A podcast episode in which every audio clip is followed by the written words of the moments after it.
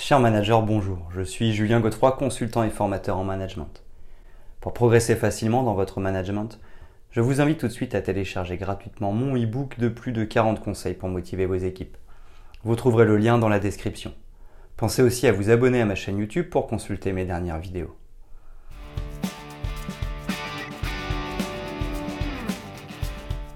Selon le cabinet de sondage Gallup, la démotivation au travail engendre une perte de 550 milliards de dollars annuellement aux États-Unis. Si nous extrapolons ces chiffres à la situation en France, cela équivaudrait à 60 milliards d'euros. Source Gallup et Le Monde.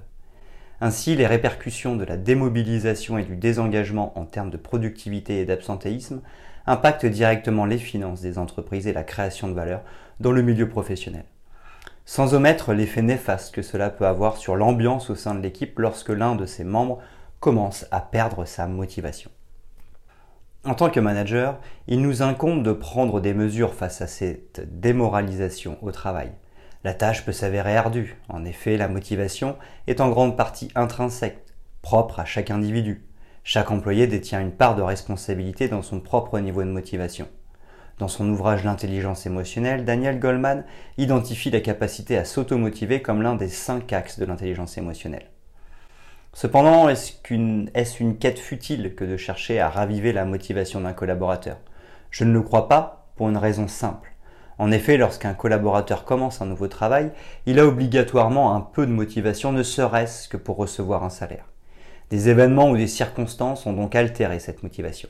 Ainsi, la motivation s'avère également en partie extrinsèque. Il devient donc nécessaire d'agir sur des éléments déclencheurs pour réinstaurer la motivation. Voici donc une méthode en quatre étapes, selon moi, pour redynamiser la motivation des collaborateurs.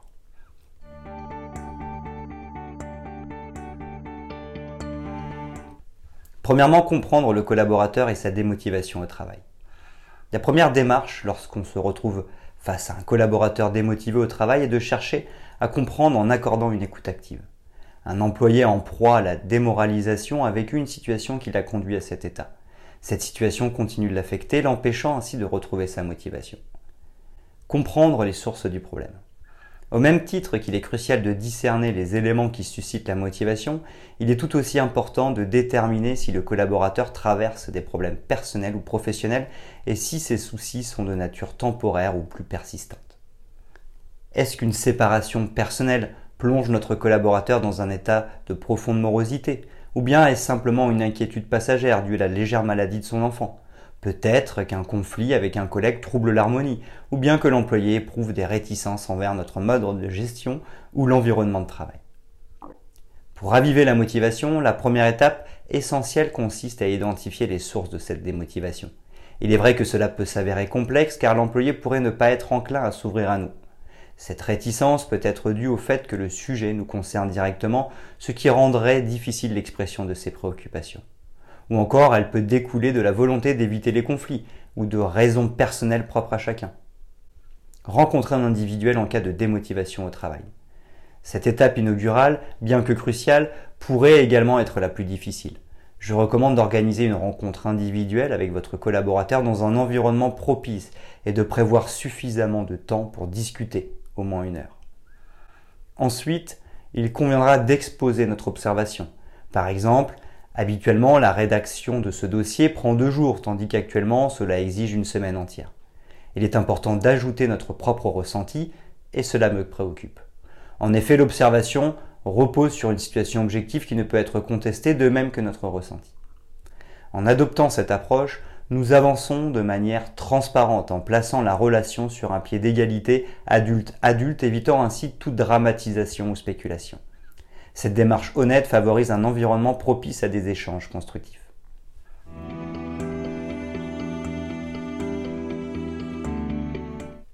Deux, chercher l'émotion du collaborateur. Ensuite, en ce qui concerne la démotivation au travail, il est crucial de comprendre les émotions que peut ressentir notre collaborateur. Nous avons pu évaluer le niveau de motivation et avons maintenant identifié la situation bloquante, conflits, problèmes familiaux, relations managériales, etc. À présent, dans le cadre de notre approche de coaching, nous devons appréhender la façon dont notre collaborateur perçoit cette situation et déterminer comment agir pour influencer sa motivation. Comprendre les différentes émotions. Les émotions sont des indicateurs puissants qui peuvent profondément affecter la motivation. Elle se regroupe en quatre catégories principales. La peur, le collaborateur ressent un sentiment de menace. La colère, le collaborateur ne se sent pas respecté ou ne se reconnaît pas dans les valeurs. La tristesse, le collaborateur ressent un sentiment de perte. La joie, le collaborateur éprouve la satisfaction d'un besoin. Réagir face aux émotions. Ainsi, si la situation est caractérisée par une relation difficile avec son supérieur hiérarchique et que notre collaborateur est en proie à la colère, cela signifie qu'il ne se sent pas respecté. Il nous incombe alors de rétablir le respect au sein de cette relation afin d'apaiser la colère et de maintenir la motivation et l'engagement du collaborateur. Si l'un de nos employés fait face à un divorce et éprouve de la tristesse, cela traduit un sentiment de perte lié à la rupture. Même si notre rôle de manager peut être limité dans ce type de situation, nous pouvons néanmoins offrir notre soutien pour faciliter le processus de deuil et atténuer les impacts au sein du contexte professionnel. Enfin, si un collaborateur se trouve en conflit ouvert avec un de ses collègues et ressent par exemple de la peur, cela indique qu'il se sent en danger. Il est alors impératif d'identifier la nature de cette menace, par exemple avec la peur de représailles, etc., et d'œuvrer pour l'éliminer. Dans le cas où la peur est infondée, notre rôle sera de rassurer notre collaborateur et de dissiper toute appréhension irrationnelle.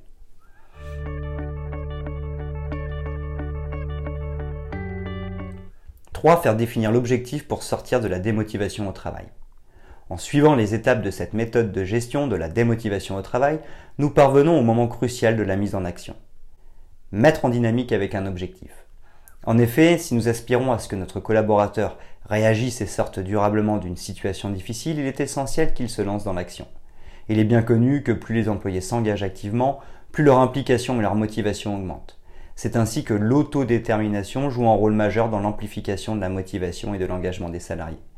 L'autonomie et la responsabilisation exercent une influence considérable sur la motivation des collaborateurs. Après avoir exposé nos observations et nos ressentis, puis avoir écouté attentivement notre collaborateur pour comprendre sa situation et ses émotions, il est désormais crucial de lui demander quel objectif il souhaite se fixer. Cette démarche vise à stimuler sa motivation et son engagement. En permettant au collaborateur de définir lui-même son objectif, nous favorisons son implication. Quelques exemples. Si notre employé est en conflit avec un collègue, il pourrait se fixer pour objectif d'organiser une rencontre pour dialoguer. Dans ce cas, nous pourrions l'accompagner et lui suggérer de recourir à des techniques de gestion de conflit au protocole de communication non violente. Si le collaborateur a appris récemment le souhait de son conjoint de divorcer, son objectif pourrait être de prendre quelques jours de congé pour se ressourcer et gagner du recul face à la situation. Enfin, si la relation avec la direction pose problème, son objectif pourrait consister à échanger avec nous pour exprimer son insatisfaction et rechercher des solutions.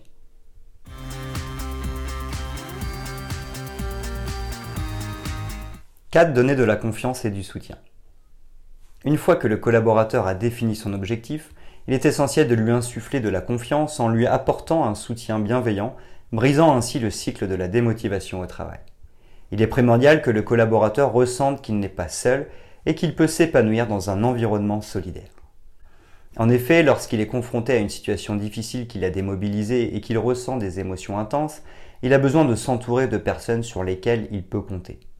En période tumultueuse, nous avons besoin de repères stables. Le cadre de travail ainsi que les politique de ressources humaines à long terme joue un rôle crucial dans la motivation des collaborateurs. Donner de la confiance concrètement. Que signifie concrètement cette approche? Tout comme les entraîneurs de football soutiennent leurs joueurs vedettes même lorsqu'ils ne marquent pas de but, il est crucial d'apporter un soutien public et individuel à notre collaborateur. Cette démarche publique, si nécessaire, envoie un message puissant et stimulant aux autres collaborateurs. Il est tout à fait normal de traverser des moments difficiles. Cela renforce la reconnaissance et a un impact direct sur la motivation de chacun. De plus, à titre individuel, il est important de lui exprimer clairement notre confiance inébranlable en lui, de lui assurer notre présence en cas de besoin et de réaffirmer notre conviction en sa capacité à surmonter cette période difficile. Un doute, pas de doute. Je précise que si vous n'êtes pas convaincu, il est pertinent de se poser d'autres questions. Désirez-vous réellement poursuivre la collaboration avec cette personne? Si ce n'est pas le cas, pourquoi? Des erreurs professionnelles ont-elles été commises Si vous estimez que ces erreurs sont significatives, une procédure légale pourrait être envisagée. Dans ce cas, il est peu probable que le collaborateur puisse retrouver sa motivation dans cet environnement de travail. En revanche, cela pourrait marquer la fin de la collaboration. Assurer un suivi avec le collaborateur. Enfin, après avoir exprimé votre confiance et votre soutien, n'hésitez pas à suivre régulièrement votre collaborateur. Cela ne vise pas à exercer un contrôle, mais à témoigner de votre intérêt sincère à son égard. Cette démarche permet également de maintenir sa motivation, de lui montrer que vous êtes à ses côtés et d'être présent en cas de nouvel obstacle.